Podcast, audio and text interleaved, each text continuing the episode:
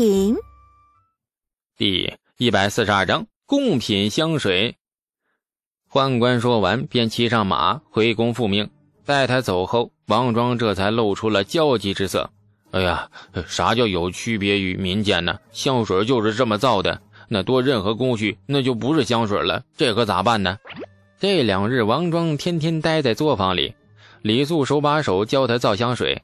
那现在王庄已经对工序很熟悉了，所以才着急。李素撇着眼，区别于民间有何难处啊？你急啥呀？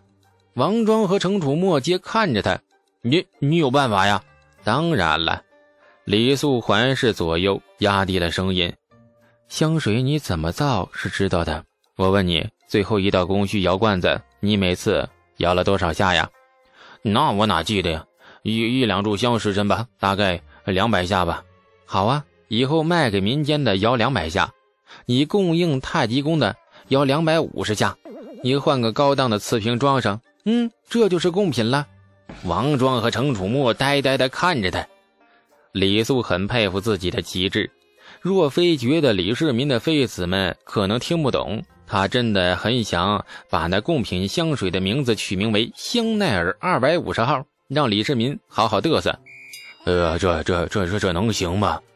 贡品呐，这么搞是不是太儿戏了？李素想了想，也觉得不太妥当，于是补充：“弄点薄荷叶汁掺进去，不但美美的，而且清凉败火。”就这么定了。扭过头看着程楚墨，李素叹道：“今日似乎很繁忙啊，你有啥事啊？”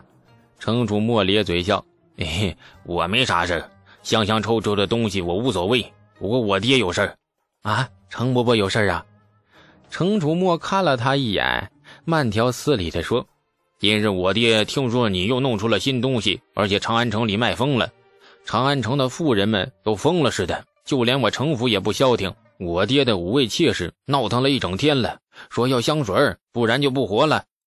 李素很识相的点头，啊，程兄放心，呃，一会儿呢，我便差人将香水送到府里，管够。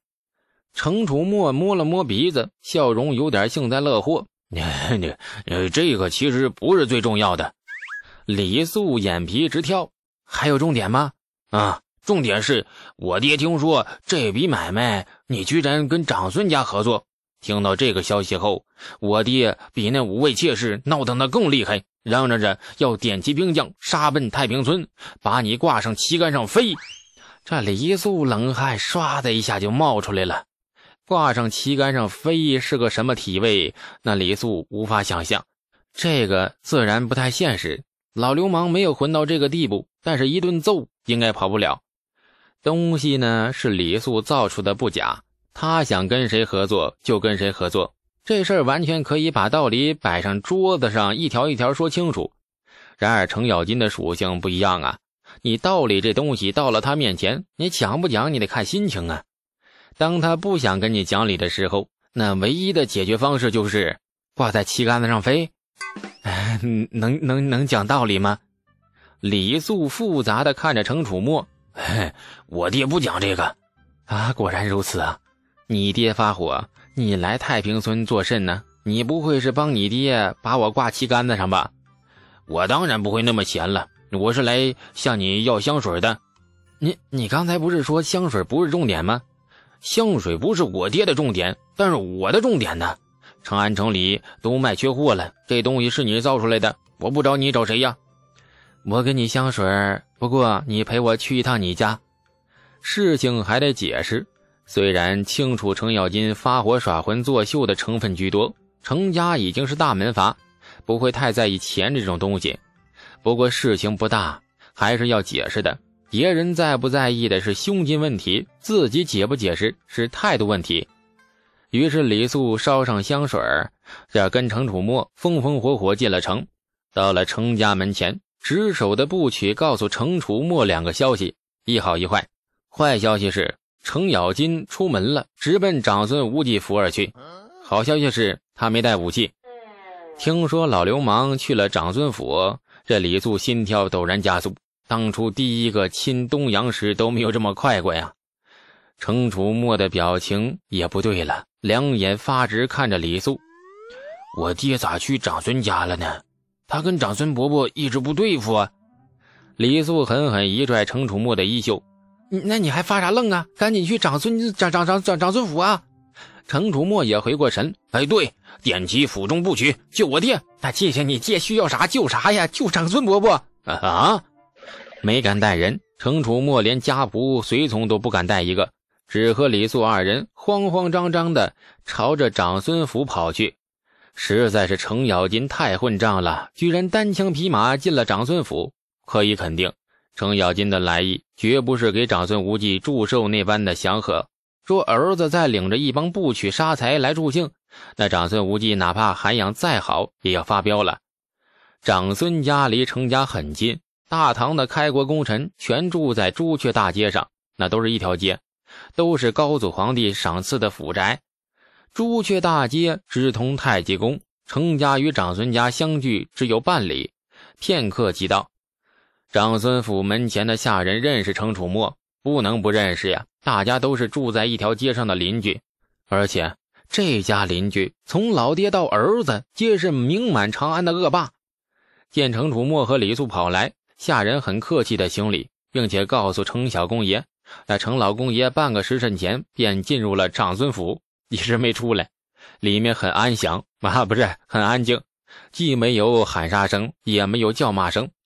称老公爷近日表现的十足的安静的老男子啊。李素和程楚墨面面相觑，程楚墨在门口徘徊转圈，犹豫该不该回家把不娶杀财们叫出来。知父莫若子，老爹进去既没有喊杀声，又没有叫骂声，显然是不科学。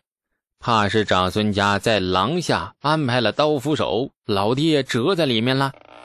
陷入无限被害妄想症不可自拔时，长孙家侧门打开。长孙无忌和程咬金一脸笑容的走出来，程楚墨急忙上前：“哎，爹！”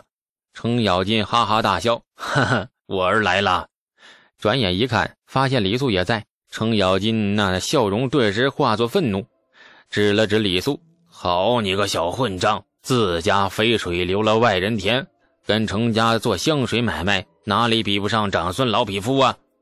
长孙无忌老脸发黑，阴阴的说。哎，程老匹夫，你积点口德啊！老夫可还在这里呢。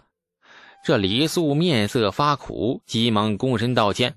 程咬金朝着长孙无忌哈哈笑：“ 嘿嘿，说笑说笑，福吉兄莫往心里去。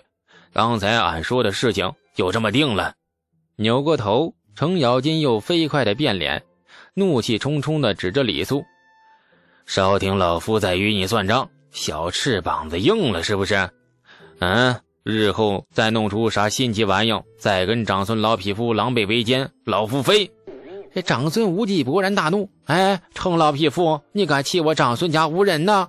程咬金又朝着长孙无忌咧嘴笑，转身招呼二人：“走，都走，回家去。”李素只来得及朝着长孙无忌匆匆行了个礼，便被程咬金强行勾着肩膀，踉跄带走。程咬金走中间，一边勾一个肩膀，三人并排而行。毛茸茸的大嘴凑在李素耳边说悄悄话：“李家娃子，俺告诉你啊，虽说这老匹夫生的儿子比俺多，但是一个个文绉绉、软塌塌的，没有一个硬朗货。老夫生的六个娃子，随便拎出一个，都能够把长孙家满门打趴下。所以说。”长孙家确实无人呢，啊！这程楚墨憨厚的就点着大脑袋附和。长孙无忌黑着脸站在门口，浑身气得直哆嗦。你悄悄话，你说的也太大声了。被程咬金勾着肩膀走了一路，李素渐渐发觉程咬金对自己似乎并不怎么生气。刚才当着长孙无忌的面指着自己骂，似乎作秀的成分居多。程伯伯。小子造香水，选择长孙伯伯合作，实在是有苦衷的，还请程伯伯听小子。李素急忙解释，搭在肩膀上的巨灵大手掌轻轻拍了拍：“你解释个屁呀！自己造出来的东西，想跟和谁合作，你就是跟谁合作。小小娃子，你心思咋那么重嘞？啊，画风咋突然变了？说好的算账呢？你倒是算呢？”程咬金咧嘴一笑：“怕老夫真跟你算账啊？你跟长孙家合作是啥心思？以为老夫不知吗？老夫活了这把年纪，全活到狗肚子里去了。”李素呆呆地看着他，老妖精啊，能混进大唐朝堂，而且混得如此滋润的，有几个蠢货呀？程咬金叹了一口气，垂头看着李素时，眼中竟露出了几许慈爱之色。小娃子也不容易呀，不想当官吧？陛下非要给你当个官，不然陛下心里不踏实。你当了官，诸事身不由己。小小年纪又才华惊世，想掩藏光芒都没有办法。辛苦布局，博了一个长安城混账的雅号，却还夹在这么多老狐狸中间，左支右拙，进退两难。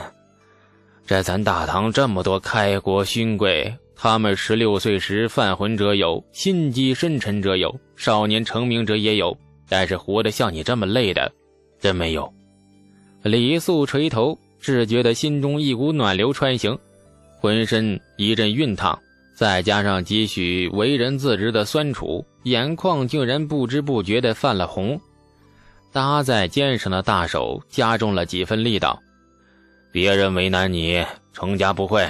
小娃子，日后心中不爽利，径自来俺家，酒肉管饱，胡鸡管够，愁眉苦脸进门，欢欢喜喜出门，全当进了一回青楼。